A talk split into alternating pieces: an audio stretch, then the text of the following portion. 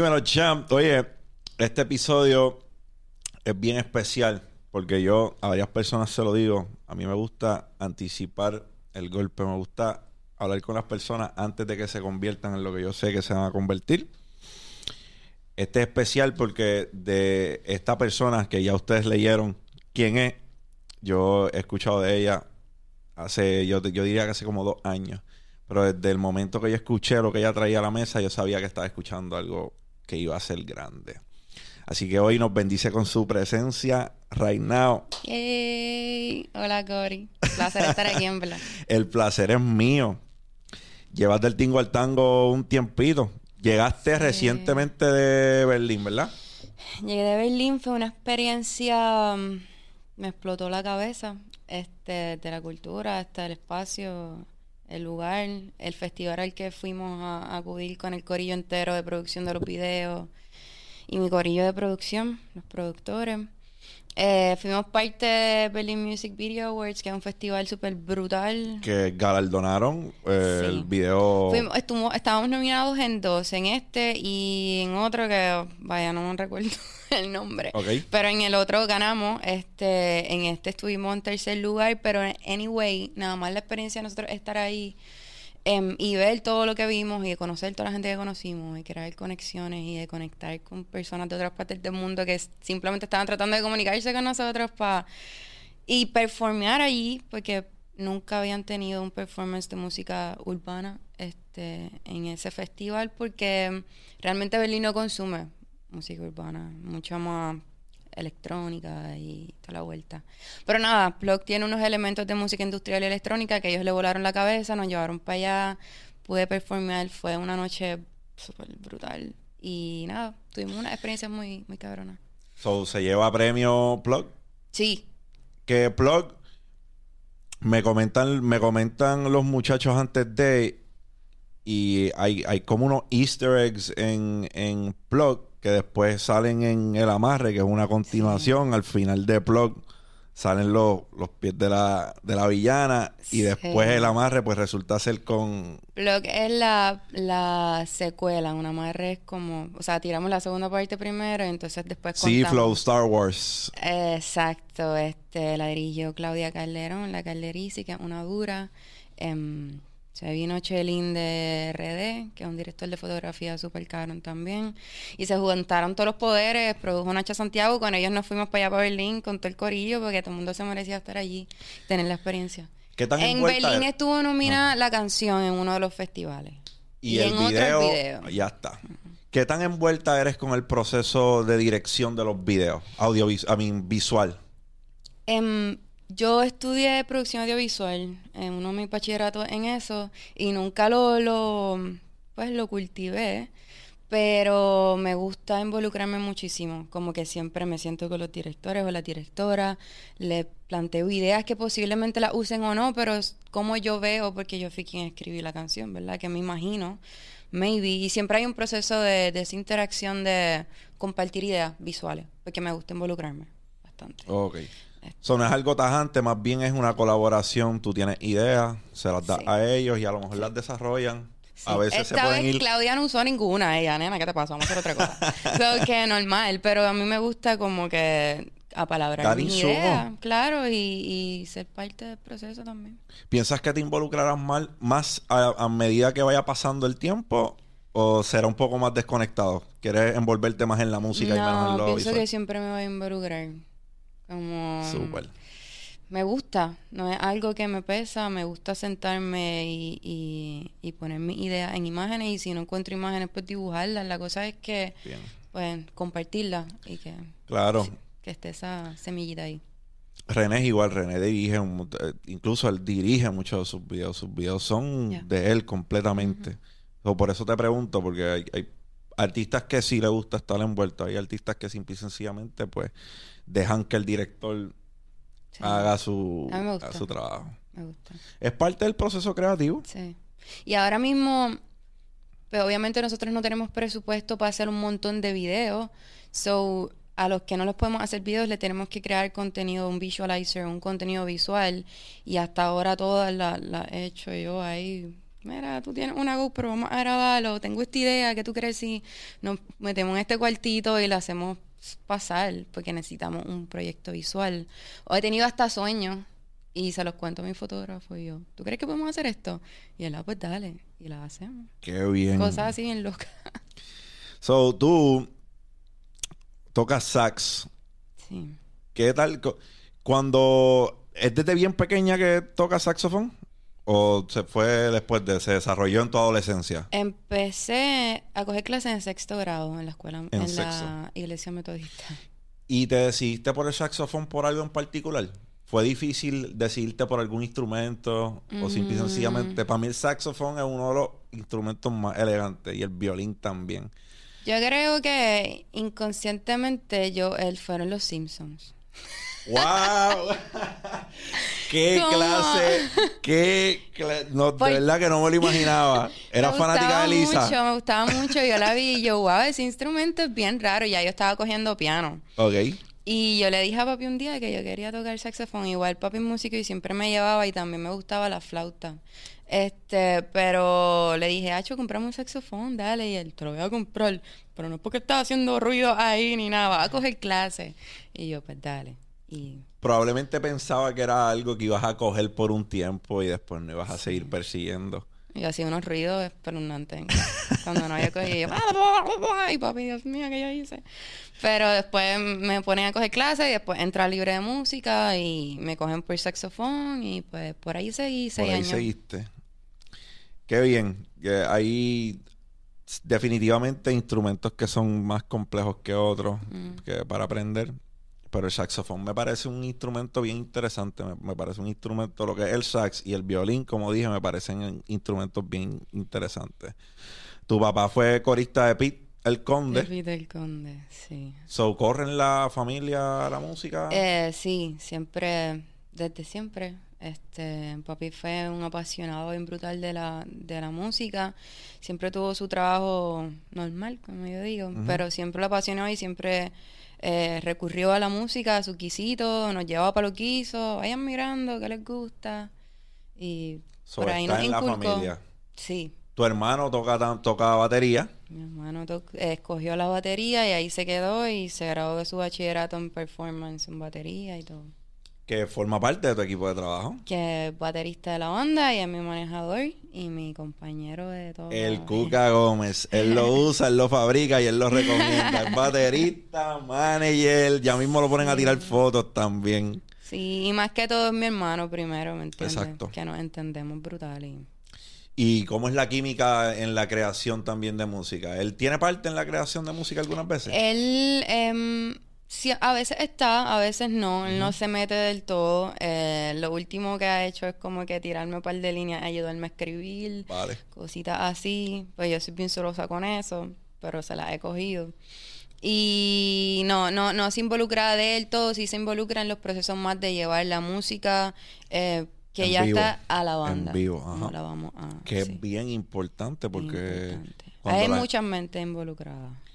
Porque cuando alguien está pagando por algo en vivo, no solamente están pagando por la experiencia que tengan del artista en tu performance, están pagando también por escuchar la calidad que ellos escucharon a lo mejor en un, Exacto. en, en- en un audio. Sí, sí, sí. Y eso a veces es difícil. Conlleva, conlleva unos recursos. Claro. El que está contratando a veces no lo entiende. Es una calidad. Es Tiempo eh, de ensayo. Exacto. Para Berlín te llevaste a medio mundo, voy a imaginar. Fueron, fue Wiso para allá, fue Yoba, que son los productores que han estado ahí steady desde cero conmigo, especialmente Wiso, es quien me graba, quien me mezcla, quien todo. Este, mm, se fue Wiso para allá, Yoba, Nathaniel se fue para allá conmigo, la productora y la directora de- del video. Ah, y Emilio, que es el pianista y que también se ha involucrado produciendo en las últimas, las últimas cositas que hemos tirado. ¿Crees que esa sinergia que tienen a lo mejor al crear se debe a las personas que tienes alrededor? A lo cómoda que te sientes. Claro. Yo digo que, mm, que para mí es alucinante que mi grupo, mi equipo, hayamos coincidido en esta vida y que eso hay que llevarlo por ahí para abajo, ¿me entiendes? Porque cuadramos demasiado, nos queremos, creemos en nosotros y nosotras y no sé, es bonito. So, no sé ni cómo explicarlo. Simplemente estamos ahí, Engranan. estamos haciendo, engranamos, nos escuchamos, que es súper importante. Y- Yo digo que la energía no miente y la vibra tampoco. O sea, Cuando tú estás en un lugar y te sientes bien, eso es, es bien difícil eh, fingirlo. Creo que es algo que sucede, se da en granas y por ahí siguen trabajando. Eh, dijiste, yo estaba viendo hace varios días la entrevista que tuviste con Chente y en ella dijiste que creías mucho en el proceso. Ujú. Yo soy una persona que me encanta decir que yo me, yo me disfruto en ocasiones más el proceso que el resultado. El resultado está chévere, que lleguemos está chévere. Pero a veces hasta, por decirte un ejemplo, compro una, una residencia y le voy a hacer mejoras. A mí me llama mucho más la atención el proceso de hacerle las mejoras a la residencia que cuando la veo terminada. Cuando la veo terminada, mi mente automáticamente está buscando qué es lo próximo. Vivo en esta... En esta Pero si yo a decir, nuevamente está buscando descanso yo. ¿Qué es lo próximo? No, estoy buscando qué es lo próximo, para dónde voy. Ya. So, por tu parte, le eres fiel al proceso, pero te disfrutas ese proceso, te has disfrutado todo tu proceso. Sí, sí, bien brutal. Inclusive a veces pienso que hay cosas que han pasado más rápido de lo que yo las he podido entender. Em, pero sí, me disfruto todos los procesos y también pues estoy en una compañía súper agradable, como te dije. Así que todos nos estamos disfrutando el proceso de creación, de poner toda nuestra mente y nuestro tiempo en este proyecto de vida que yo le digo. Este, y sí, no estoy pensando tanto en qué puede pasar luego. Estoy pensando en lo que estamos haciendo ahora y... Que quede cabrón ahora. Exacto. Y dar todo lo mejor que podamos dar ahora y lo otro llega o no llega y... ¿Qué te disfrutas más? ¿Te disfrutas más hacer un performance en vivo y ver que a la gente le gusta la música que hiciste? ¿O te gusta más el proceso de crearla? em, diablo. Me gustan los dos porque, ok, son, es que son diferentes, pero yo siempre supe que mi música la íbamos, o sea, mi música está, está hecha y la hemos diseñado para tocarla en vivo y para que se sienta en vivo y para que nosotras la sintamos en vivo y otras personas la puedan sentir en vivo. Y es un proceso que al principio me aterraba un poquito, pero ya después del primero yo dije, yo me voy a comer este mundo haciendo perfo- live performance. Es como que, qué rico, cabrón. O sea, me, me siento demasiado, cabrón. Cuando La estoy energía. performando. Exacto. Eh, ya cuando estoy en el proceso maybe de creación, de escritura, em, me gusta porque me encanta escribir.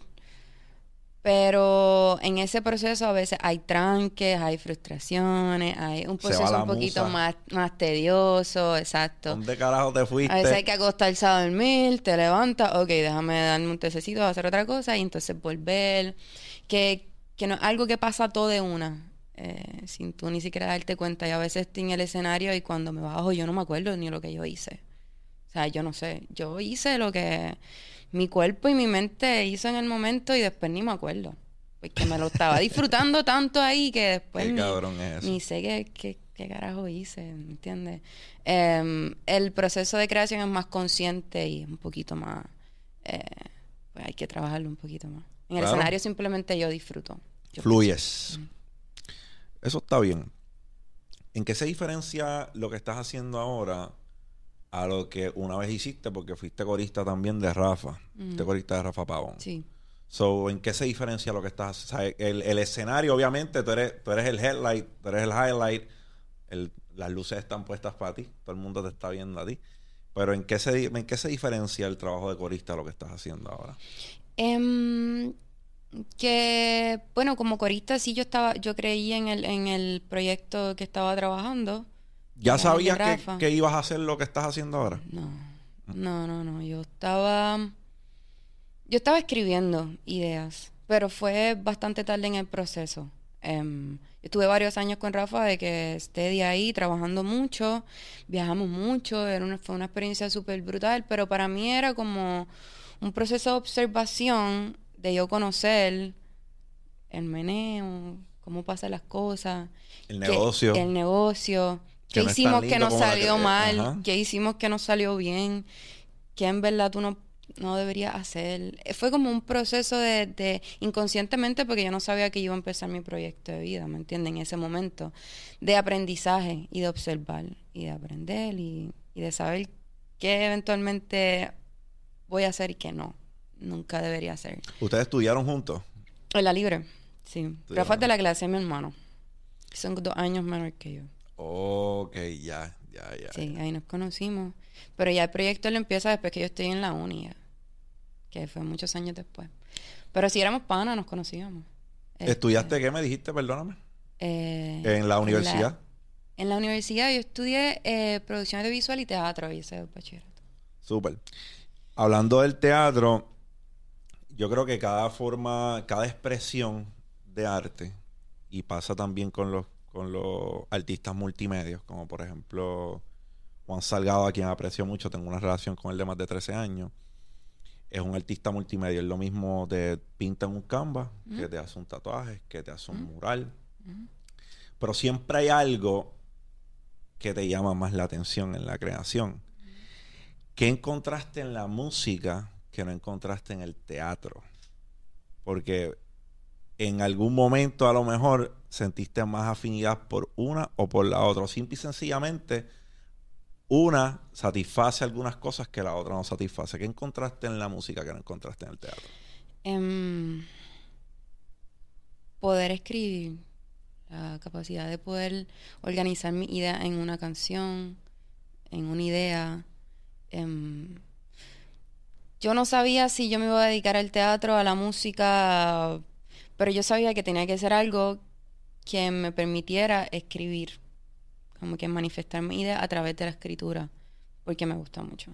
Este, em, y creo que la música me permitió mucho más eso, poder lograr eso, que escribir, de, sabe, vaciar mi mente en, en una libreta, o- porque en verdad si no me explota. Ok.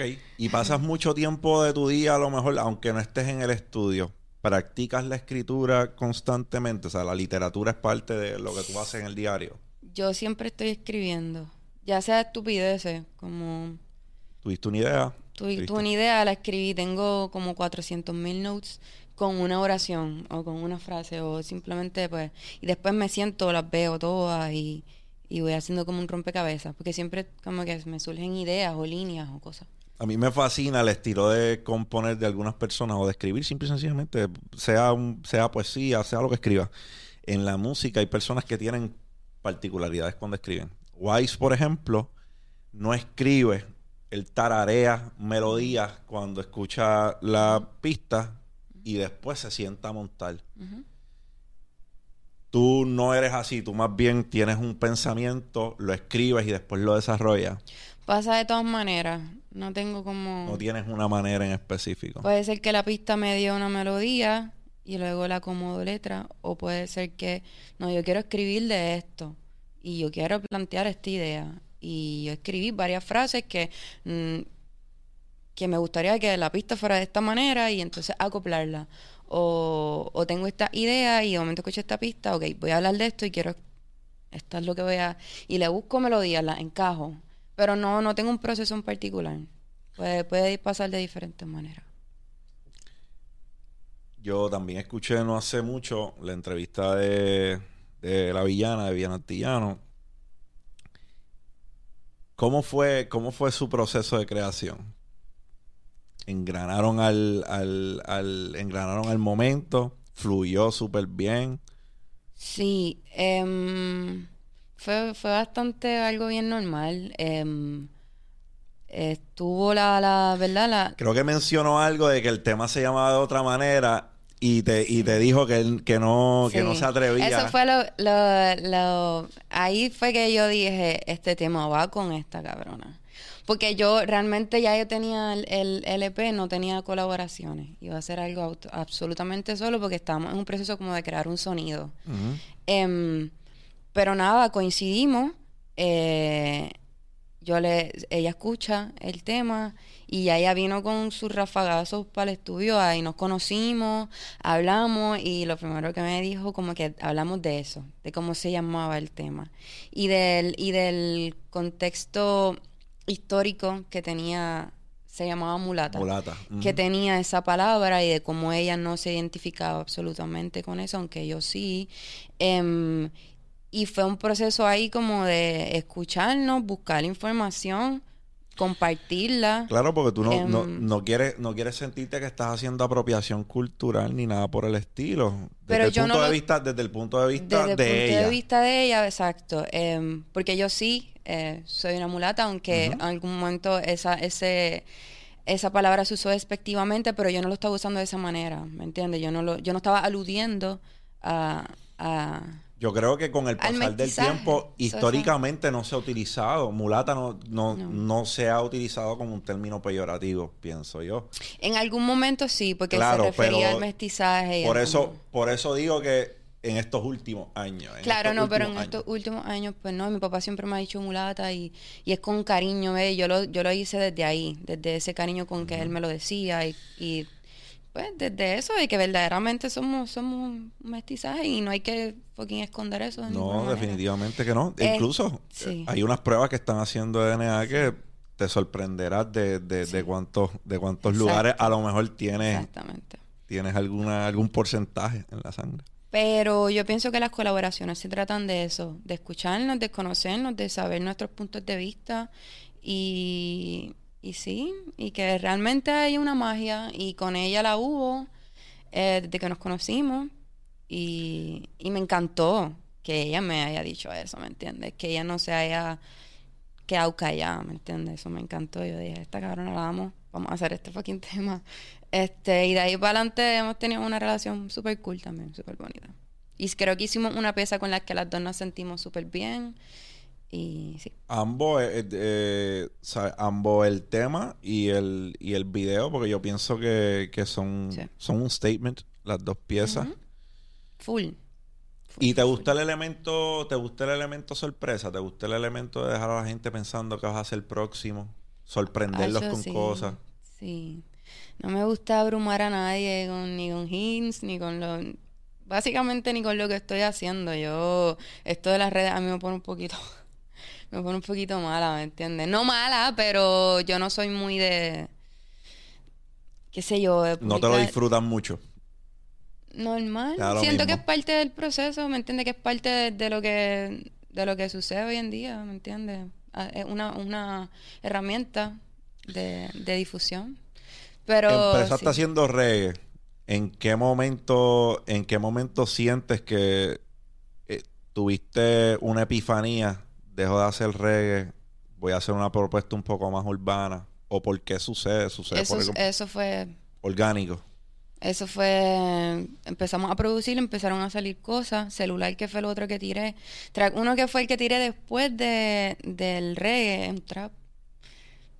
Simplemente nos sentamos y Wilson me lo enseñó y yo fluí y pues me di cuenta que, que podía fluir y siento que desde el principio nunca me he querido limitar a un género o algo en particular, como que si tengo una idea o si mi equipo tiene una idea, pues la trabajamos y la logramos. Creo que Me gusta. estas mentes tienen las capa- la capacidad de hacer la gente con la que estoy. Exacto. Muchas cosas cool.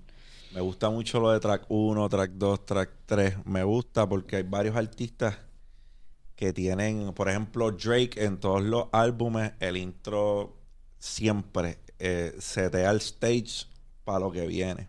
Casi todos los álbumes de Drake, el todo el mundo está pendiente al intro del álbum porque te prepara para lo que viene en la propuesta. Kendrick Lamar tiene The Heart, que es un tema que si- él siempre suelta antes del disco. Pasa como un mes o con un, un mes y medio de anticipo, pues él suelta The Heart. Todos los álbumes han tenido un The Heart antes que el álbum. Veo eso con, track, con los tracks ¿surgió también orgánico o es algo que lo pensaste? Fue orgánico porque, bueno, yo quería empezar a hablar em, de temas sociales entre medio de los temas, ¿verdad? Porque somos una sociedad y, experimentamos muchas cosas en común.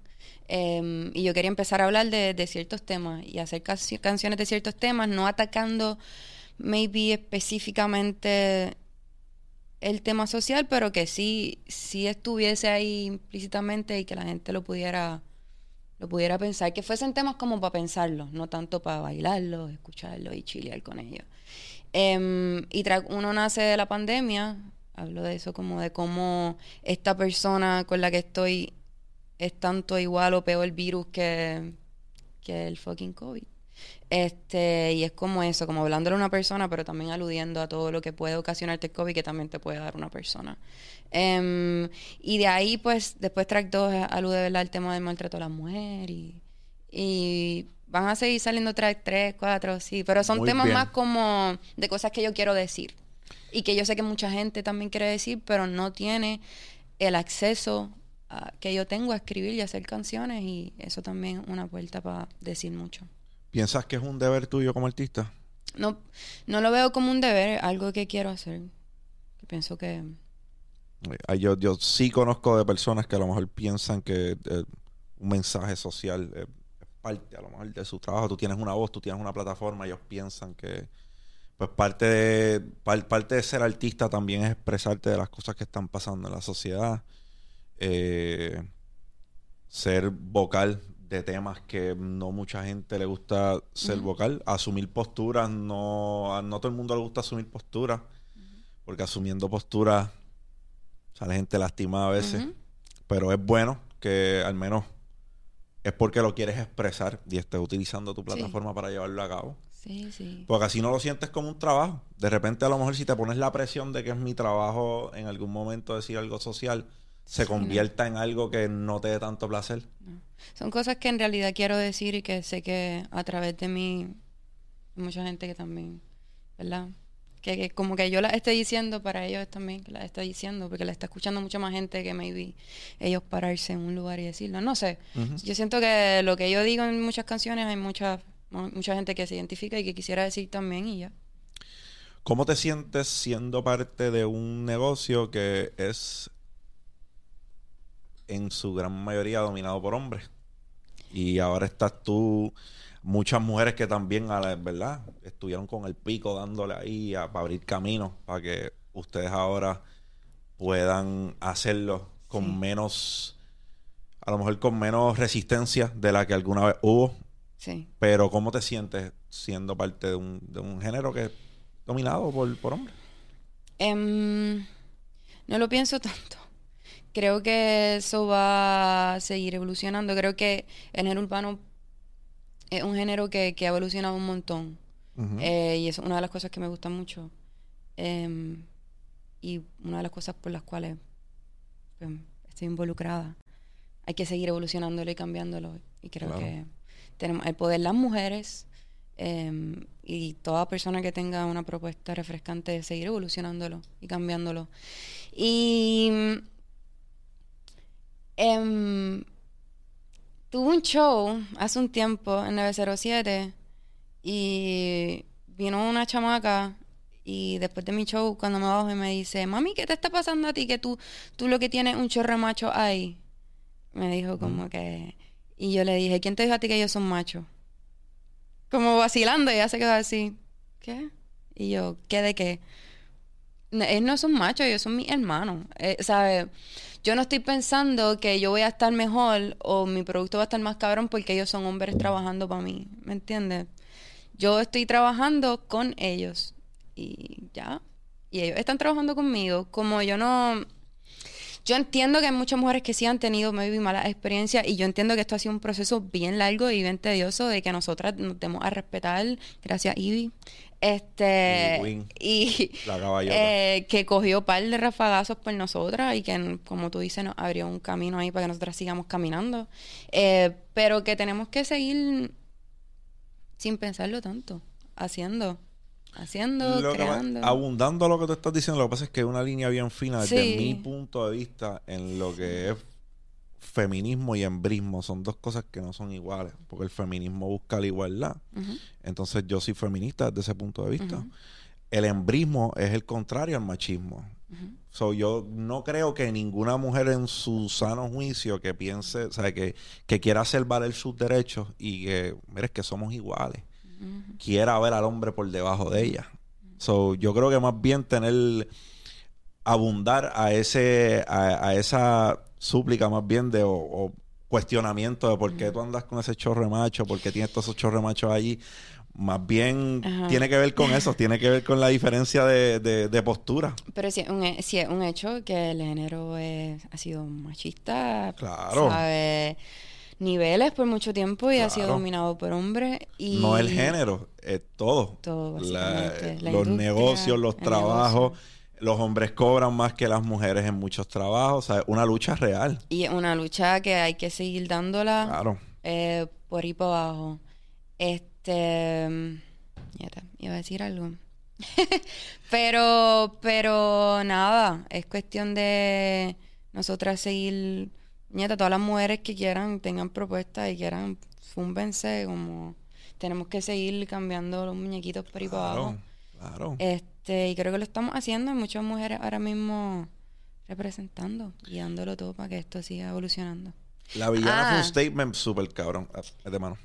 que inicialmente también parte de mi proyecto de vida es cantar por y para las mujeres y que nada, que las tengo, que nunca vamos a nunca van a gritar una canción mía sin sentirse bien allá. Este, porque hay que sí, el género fue un machista por mucho tiempo y nosotras cantamos las canciones y las perreamos porque no había más nada, ¿me entiendes? Pero no necesariamente porque nos identificamos con lo que estaba diciendo la canción, ¿me entiendes? Y creo que eso está cambiando y va a seguir cambiando y yo estoy ahí para eso. Claro. Y yo creo que se ha visto en muchas, se ha visto de muchas maneras. Yo estoy seguro que si ponen Tusa de Carol G en un lugar que esté lleno de hombres, más hombres van a cantar esa canción que mujeres. O sea, yo creo que la narrativa sí ha cambiado. Sí, sí, sí, sí. A lo mejor hace 10 años no hubiese sido igual, pero ha cambiado. El, y para mí es más evidente cuando la villana va donde Visa, la parte en la madre y era como que o se la da o se la dan, no hay, o sea, no hay de otra. Y no, no, no tienes cómo mirarlo eh, en el en punto de vista, o sea, tú miras la propuesta, Exactamente. tú miras la propuesta y ya. Exactamente. Eso te hace el trabajo mucho más fácil. Exactamente. en el live de Bad Bunny los otros días, en el live de Bad Bunny los otros días, el conejo, ¿verdad? En su jangueo que duró horas live, estaba cantando tu música. Sí. Cuando te enteraste de eso, o ya sabías que él había escuchado tu propuesta mucho antes, te das cuenta en el live, te sorprende, o e- era algo que ya sabías. Bueno, mira, yo no lo pude ver porque a mí me llegaron tantos mensajes, yo siempre ando sin batería, y me llegan tantos mensajes en ese momento que mi celular se apagó y cuando yo lo prendí pues ya, ya había pasado todo. Este, aunque al final como que creo que volvió y la puso y la cantó. Em, nada, para mí es como que súper cabrón que él quique con mi música. Que- Súper. Yo creo que de él es evidente que en algún momento, él, ¿verdad? Llegará la conexión porque cuando él le gusta música, cuando él le gusta la música de alguien, él busca la manera de que algo suceda. Yo, a mí me, bus- a mí me gusta desde hace, uf, desde que la gente ni, ni a- en esta área no hablaban de, de, de.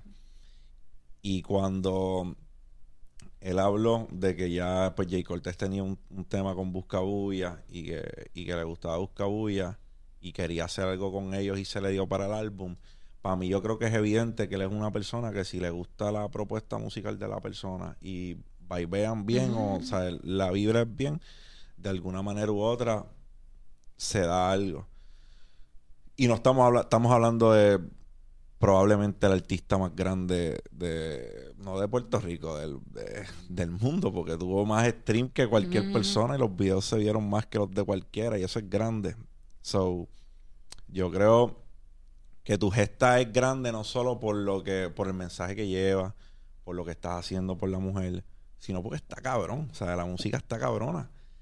Y no solo lo escuchas de las personas que consumimos la música como fanáticos, porque yo soy fanático, pero también lo escuchas de, de, de, otras personas, de otros creadores, de otros músicos. Sí. Em, yo creo que también, igual que tú, que lo que estamos haciendo está cabrón.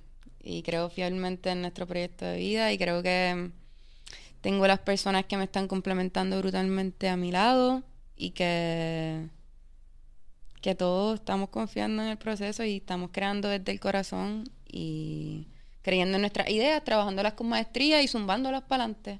¿Sabes? Sin, sin, sin esperar como que una reacción específica o sin tratar de, mm, complacer a X o Y personas, simplemente pues complaciéndonos a nosotras mismas, a nosotros mismos. Em, y dándole rienda ahí a nuestra idea y lo otro lo otro es que la gente lo capee pero por eso se ha dado bastante bien hasta ahora. Se ha dado bastante bien. Yo creo que siempre y cuando sigas con, con esa mentalidad sigas con la mentalidad de, de hacer lo que te gusta porque más importa mm, más importante que nada desde mi punto de vista es que lo que estemos haciendo nos llene nos lo disfrutemos, sea algo que nos sume a largo plazo. Buscarse la vida haciendo algo que nos gusta es un racket, porque la mayoría de las personas se buscan la vida haciendo algo que odian mucho tiempo. Sí, yo también lo hice. yo creo que todos estamos hablando de eso ahorita en PR, todo el mundo hemos tenido que trabajar y social y tener dos, tres trabajos, hacer cosas que no nos gustan hacer para vivir en este país que está un poco cuesta arriba, ¿verdad? Pero también hay que creer en nuestras ideas y en nuestros sueños y en nuestras, no sé, en nuestras propuestas y nuestras capacidades. Así que. Haces RB y haces, haces un poco de todo. Es, bien refrescante la propuesta porque es bien distinta. ¿Qué te disfrutas más? De todo lo que creas, ¿qué te disfrutas más? Crear y punto. Crear y punto. Cualquiera. Em, sí. Eh, me vacilo bien brutal los procesos de creación también porque, porque los comparto con Jova y con Wiso.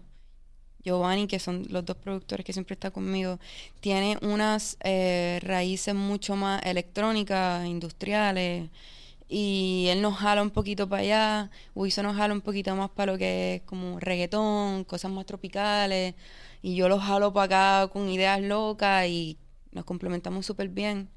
Eh, y realmente cuando vamos al estudio como nunca vamos pensando, ok, hoy vamos a hacer un reggaetón, ok, hoy vamos a hacer un trap, ok, vamos a hacer un R&B, o vamos a hacer una salsa. Pues no sé, simplemente... Sale. Mira, yo tengo esta idea, que tú crees? Ah, pues vamos a verlo, yo tengo esta idea, o hice esta pista, mira a ver si les gusta. Así, y fluimos, como no... No sé, no te puedo decir que me disfruto un proceso más que otro. ¿Sientes que ya plasmaste tu esencia como artista en algún proyecto en específico? ¿O piensas que a lo mejor en un proyecto con, más temas, con menos temas, le quedará como que claro a la gente qué, es lo que tú traes a la mesa o quién eres como artista? Em, yo pienso que, que este pues fue una probadita de todo lo que podemos hacer. Eh, y creo que hubo tanta diversidad dentro de lo que hicimos en este P que realmente yo no sé si la gente en verdad se espera una cosa o la otra. Como que simplemente están esperando música. No están maybe esperando a que yo vuelva a hacer un reggaetón o que yo vuelva... No sé. Desde mi punto de vista la gente está esperando música y... Yo creo que también es, como hablamos, hay un elemento sorpresa detrás de una producción discográfica el público nunca sabe con qué es lo que va a salir el artista, con qué viene, si es algo que nos esperábamos del artista, si es algo que no nos esperábamos del artista. So, casi siempre existe esa, ese elemento sorpresa. Y esto está en pañales, loco. Nosotros estamos empezando, nosotros estamos arrancando. Y sí, están pañales. No he escuchado ni una cuarta parte de todo lo que pudiésemos hacer. Así que, pues, Eso está súper.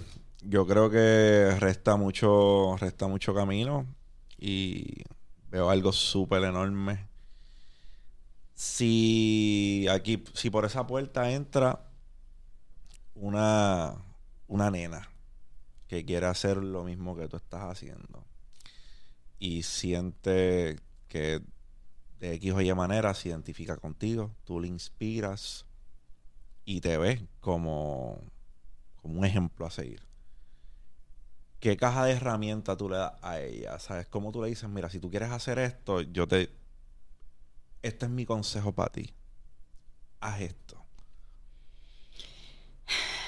Pues yo creo que lo que siempre digo, que nosotras somos nuestra propia fuente de inspiración, que nos lleva a la motivación y que esa motivación nos lleva a la acción y que deberíamos mantenernos en ese ciclo eh, de inspirarnos, motivarnos y accionar. Y que, nada, nos mantengamos ahí y que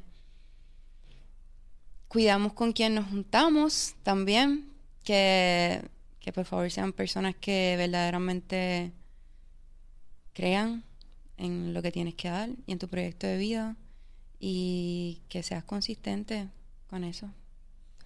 Claro. Yo no tengo la, la, la fórmula, no, sé. No, no, no, no, no existe fórmula, eh, ciertamente. Eh. Pero hay cosas que, aunque tú pienses que no tienes una fórmula que a lo mejor tú has orquestado por ti misma, sí tienes unos elementos que te han facilitado estar donde estás. Te has rodeado de personas correctas, como bien dijiste. Que cuiden mucho y cultiven mucho su mente también. Claro. Em, eso, de la manera que quieran, pero no sé. ¿Tienes, ¿Tienes modelos a seguir? ¿Consideras a alguien tu mentor o alguien en el cual, o alguien en quien viste inspiración musicalmente y diste Un montón. Ajá. No te puedo decir ahora una sola persona en particular, pero mujeres, Erika Badu, Mara Portuondo, em, Rubén Blades. Creo que son personas que hacen música trascendental. Y, y, hoy en día es bien difícil hacer música trascendental porque hay una hay una rapidez y tenemos que correr y tenemos que tirar música y tienes deadlines tienes que entregarme un disco en tal fecha exacto. Eh, todo mucho pasando mucha música saliendo al mismo tiempo y es como que no la puedes ni siquiera consumir toda a la vez como que diablo demasiadas cosas eh, pero, pero el arte y la música es algo que tampoco se debería atropellar. Em, y nosotros somos fiel creyentes en eso de que las cosas se trabajan con maestría para que queden lindas y para que queden bien y, nada, que lo hagan de corazón. Sí, porque algo que yo he escuchado constantemente es que la música, o sea, el, hay géneros, los géneros todos son distintos. En el sentido de que una balada, tal vez el baladista pueda envejecer con su propuesta y eso lo sigan consumiendo. Un género como el género, ¿verdad? Como el reggaetón o el género urbano, pues de repente la imagen importa mucho más. No te van a comprar lo que te compraban con la misma seguridad cuando eras más joven a cuando van pasando los años. Es un género sumamente visual. So, sí, he escuchado eh, constantemente que pues la música, por lo menos urbana, va un paso más rápido porque están tantos temas saliendo semanal que los temas no duran, que sale el tema y pues se pierde. Y yo creo que también eso es una invitación al creador de la música, a que haga algo un poco más impactante para que no se pierda, para que aunque salgan 500 temas en un fin de semana, el tuyo sobresalga y pueda perdurar. Eso tiene mucho que ver con primero creer y trabajar la propuesta, picharme un poquito este sentido de rapidez, este, de que tienes que tirar para mantenerte, no sé, relevante. No sé, pensarlo un poquito más. Yo me gusta, si hago un tema, pues darle un respiro de curarlo, de que pueda transformarse, de que si hay que cambiarle algo, se le cambie de que si algo funciona más que otro tengamos ese chance de poder pensar que, funciona mejor. Em, y sí, este, pues como te dije, hay tanta música y tanto pasando y, el género urbano también tiene este sentido de facilidad, de que es maybe un poquito más fácil hacer una canción eh, del género que, que algún otro género que maybe haya que grabar instrumentación. Pues esa facilidad y la rapidez de la industria pues nos dan ese sentido de que hay que correr y hay que hacer las cosas rápido, pero que realmente para que trasciendan pues hay que presentárselas un poquito más. Siempre quality over quantity. Yo creo que siempre y cuando tú hagas eh, algo que salió del corazón y, y algo que, que tienes un mensaje o que estás tratando de llevar algo en lo que estás haciendo, porque hay, hay, hay temas que no son conscientes, hay temas que simple y sencillamente tú quieres que tú quieres transmitir una emoción, Mm. algo que esté en tu mente, tú quieres Claro. transmitirlo. Y el arte muchas veces así, transmite, transmite emociones, cuenta historias. Cuando hablamos de Rubén Blades, hablamos de una persona que desde mi punto de vista, uno de los mejores storytellers que ha nacido, punto, point blank. Y nada, pues yo, tú me dices a mí Rubén Blades versus a lo mejor una salsa bien movida, pues yo pienso que todas tienen su tienen, Tienen su- tienen su espacio. Sí, sí, sí, claro. Hay momentos en los cuales pues quiero a lo mejor la salsa bien movida, que no tenga el mensaje, pero cuando estamos hablando de algo con sentido y con sustancia, me voy a ir por ese lado. No, y puede que una canción te salga un día, ¿me entiendes? Yo no estoy diciendo que eso no es posible. Eso Ah, no, puede claro. suceder, a mí me ha pasado. Pero, pero, pues cuando uno va a trabajar un proyecto, por ejemplo, cuando uno va a trabajar un álbum, un EP, pues hay que darle, hay que darle cariño, hay que darle espacio de transformarse y de curarse. Y eso. de que nazca. ¿Dónde te ves tú de aquí a cinco años? Yo sé dónde te veo, pero ¿dónde te ves tú? Yo haciendo música. Haciendo música. Sí, haciendo música y performeando. Como, Yo creo que esa es la mejor contestación. Malo que tú hubieses visto haciendo otra cosa que no es la que estás haciendo hoy. mm, Pero sí, yo veo algo grande. Yo creo que estamos aconteciendo un fenómeno antes que suceda.